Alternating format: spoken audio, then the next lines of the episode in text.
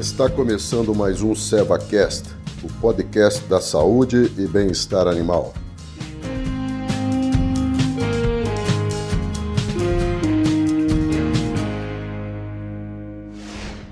Olá, bem-vindos ao segundo episódio do SevaCast Cuidados Neonatais. Eu sou a Nayara Armelin, sou médica veterinária, Hoje eu sou coordenadora técnica e comercial da linha especializada de equinos da Seva.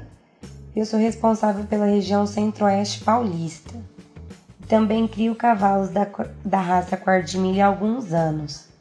No primeiro episódio, falamos sobre os cuidados ainda durante o período de gestação. E agora falaremos de um momento muito importante e cauteloso, que é o nascimento e as primeiras horas de vida do potro. O nascimento nada mais é do que a passagem da vida intrauterina ao mundo exterior. Dessa maneira, é, a vida intrauterina, que era segura, ela passa a ser trocada por um ambiente mais hostil, com predadores, com variações de temperatura, necessidade de se alimentar por conta própria e entre outras características, o que torna com certeza esse período desafiador para o potro.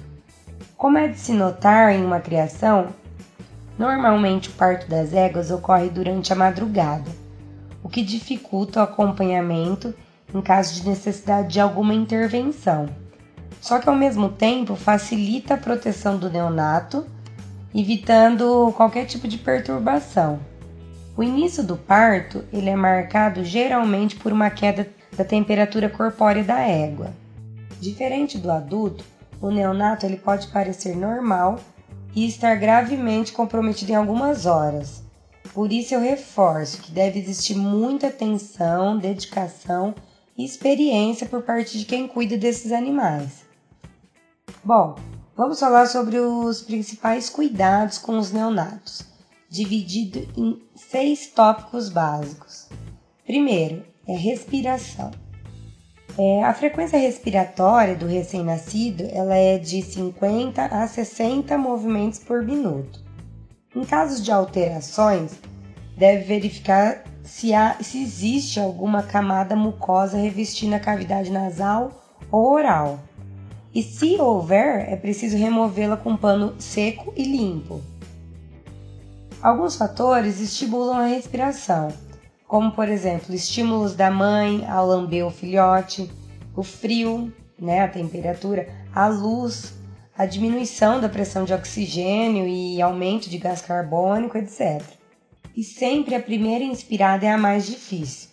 Se por acaso ocorrer dificuldade respiratória por algum conteúdo líquido, é necessário massagear as narinas no sentido da cabeça ao focinho. E a respiração também, ela pode ser estimulada elevando o posterior do animal ou então com batidas com a palma da mão na parede torácica do porco. O segundo tópico é a ingestão do colostro. Mais importante quando o potro nasce é garantir que ele mame o colostro. O colostro nada mais é que o primeiro leite produzido pós-parto. É, essa ingestão ela tem que ser o mais rápido possível, no máximo 6 horas pós-parto. Como eu comentei no primeiro episódio, devido ao tipo da placenta da égua, o neonato ele nasce sem anticorpos nenhum.